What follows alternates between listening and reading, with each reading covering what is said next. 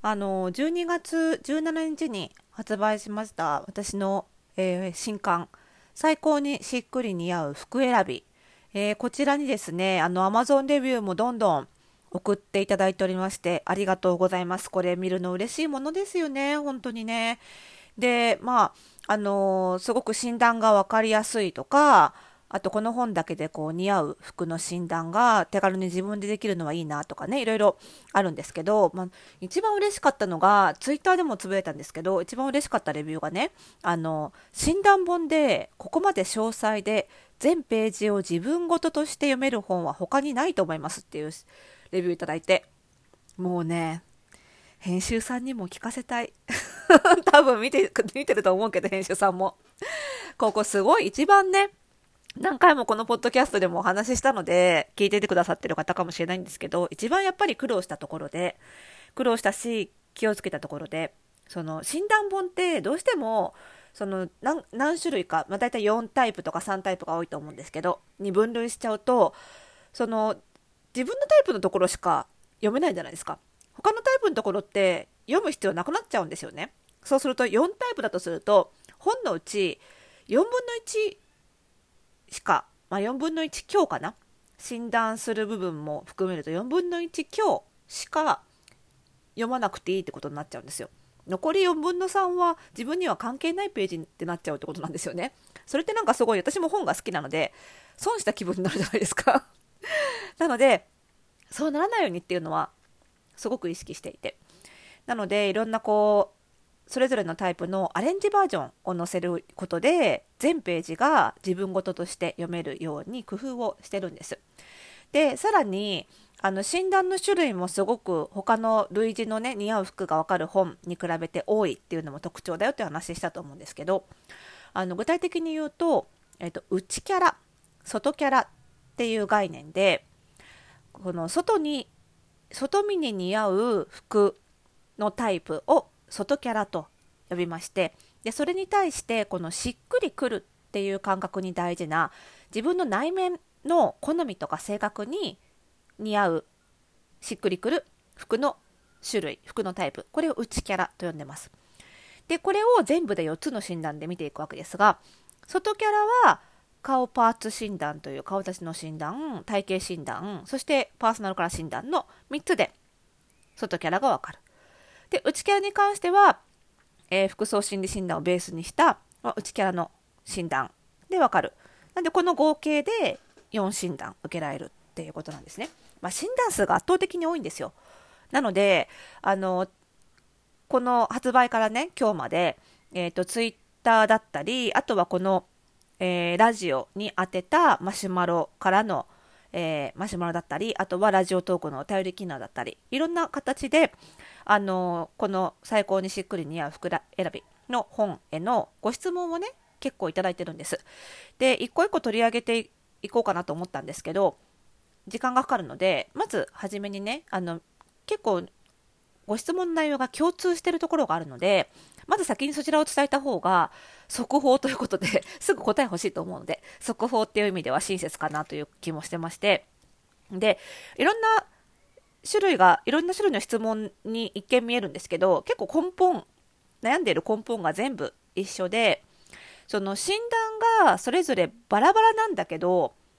その診断の結果がね、全然バラバラな感じで、あの、これをと無理やり統合して、外キャラはこれってタイプで、あの、診断書でもできるんだけど、これでいいんでしょうか？とか、あとは内キャラと外キャラが真逆なんだけど、どうすればいいかなとか。その診断を受けたんだけどその自分のタイプじゃないタイプもの服もね本で見てるとそれもちょっと入れた方が自分的にしっくりくるんだけど勝手にアレンジしていいのとかね、まあ、そういう形でその診断結果とかあとは診断じゃないけど自分で自覚しているいろんな部分とかそれらを全部統合して最終的にどういうスタイリングにまとめ上げたらいいかっていうこの統合するところで悩んじゃってる人が多いなっていう印象だったんですよ。なんで今日その辺をちょっとお話ししていこうと思うんですけど、まあ、そもそも診断4つも載せなければこんな質問は来ないんです。なんですけどやっぱりそれぐらい人間の外見って複雑なんですよね1個の診断でわかるはずないんですよなので診断されて3つは必要だなということで3つ載せましたしあとは人間って外見だけで生きてるわけじゃなくて性格があって性格と外見って一致してないことが多いっていうのは皆さん自分で実感してると思うんでね。なんで外見だけでしっくりくる自分が生きていく上で着ていく服を考えるのに外見だけでいいっていうのも私嘘だと思うんですよこれは。だからしっくりくる最高にしっくり似合う服選びっていうタイトルをつけたんですけどね。なんでその内面にも踏み込んじゃったと いうところでやっぱりね難しい部分はあるんですよその全部統合して一つの洋服のコーディネートっていう形にまとめ上げるのはそれはプロだって悩むのでね私だっていまだに悩むこともあるのでそのお客様とスタイリングに関してね難しいと思うんですけどでもそこが実現しないと本当にしっくり似合う服っていうのは実現しないのでやっぱりそれを皆さんに伝えたいということでいろいろ試行錯誤したのがこの本なんですね。なので難しいのは当たり前 なんですけどもちょっとねあの本に加えて今日のポッドキャストでその全てを統合するヒントがお伝えできればなということで今日はお届けしていきたいと思います。スタートです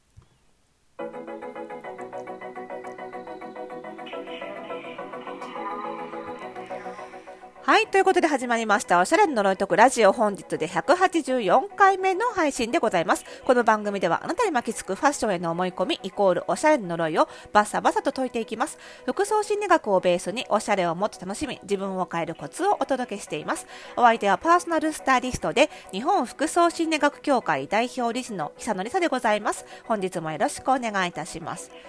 ということでね、まあ、今までの、その、似合う服を選ぶための診断本、ね、いくつか読んだことあると思う、ある方もいると思うんですけど、まあ、そもそも外見的に似合うの話しかされてこなかったので、こんな最終的に全部を統合したらどうこうって話はしなくて済んだわけですよ。なんで、だけど、やっぱりね、内面無視できないし、外見もいろんな側面があるっていうのも無視できないし、それで踏み込んじゃったわけですよね。だけどやっぱりここに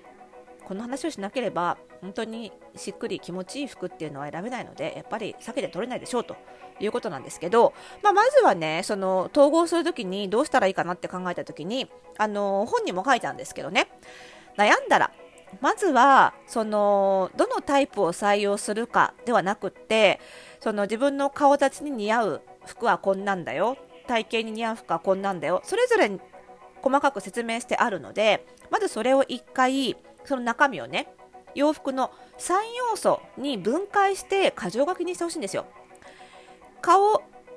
顔はないか、まあ、顔立ちに合う形はこういう形だって書いてあった。で体型診断の結果に合う形はこういう形だって書いてあったっていう風にそれぞれの結果を色形質感にばらして箇条書きにしてほしいんです。でその中で何か矛盾が出た時に初めて悩むわけですよね。矛盾が出た時。矛盾が出なければ顔でも顔パーツ診断でも丸みがある形が似合うよって書いてあった。体型診断でもあのフリルとか丸みのあるスカートとか大丈夫だよって書いてあった。のであればこの2つは別に矛盾はしないわけじゃないですか。なんだけど顔パーツ診断ではあの角張ったシャツ襟が似合うって書いてあったけど体型診断では襟がついてない方がいいって書いてあった。この時にね矛盾が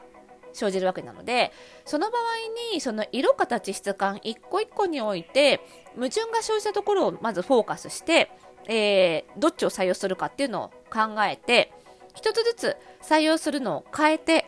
試してみていただきたいんですよね。形の部分で今言ったみたいに顔パーツ診断の結果と体型診断の結果に矛盾が出たらじゃあ試しにあの今日は手持ちの中で顔パーツ診断優先してやってみようじゃあ着替えて体型優先してやってみようでそれを写真を撮って比較する。でどっちが自分的にしっくりくるか。で最終的にはやっぱりその自分の感覚を信じるのかつまりこれはしっくりくるっていう方を優先するのかあとは人から見て似合う方を優先するのか。この判断は必要だと思うんですよ。でこれもちろんねその一生を通じてこの先の自分の人生通じて私はしっくりを優先して生きていくんだわって決めるのもいいんですけどもちろんその日その日の予定によって変えるっていうのも全然ありだと思うんですよね。今日は初対面の人が多くてしかも印象を良くしたいから似合う方自分の好きとかしっくりくるは一旦置いといて似合う方を優先しよう。もしくは今日は人にあのいつも深く知ってる友達しか会わないからあのみんな自分のことは知ってくれてるから自分の好きな方を優先しよう。日によって変えてもいいと思うんですよね。悩んだらまずはその色形質感それぞれに対して自分が似合うものしっくりくるものこの書籍で分かったことを書き出していただいてで矛盾が出たところがあったらそこを1つずつどちらかずつを採用して試してみる。でこれができるようにあの1つのタイプを軸にこのタイプのコーディネートのあの色を変えてこんな雰囲気になりますよみたいなアレンジバージョンをたくさん載せているのはこういったアレンジがしやすいようにイメージがつくようにっていうことなのであのそういう意味で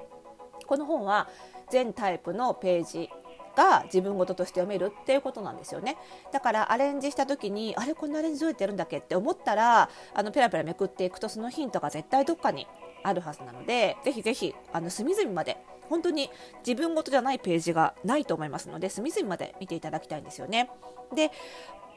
そのさっき言ったその似合うとしっくりどちらか優先しなきゃいけなくなった場合っ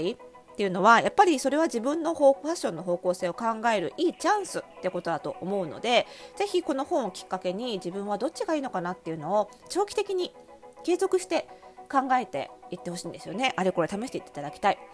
であの私がやってるねあの月額制のファッションコミュニティファッションスクールの服装心理ラボでもあの本当にそこのいらっしゃる会員さん皆さんこの自分のファッションの方向性をどうしていくかっていうのを継続的にあれこれ喋りながら試しているラボなのでえぜひねそのここに入っていただいて一緒にあのいろいろ試していくっていうのも一つの手だと思います。なので、え興味がある方はぜひね、もう少し深めたい方はラボの方にも入っていろいろ実践していただけると嬉しいです。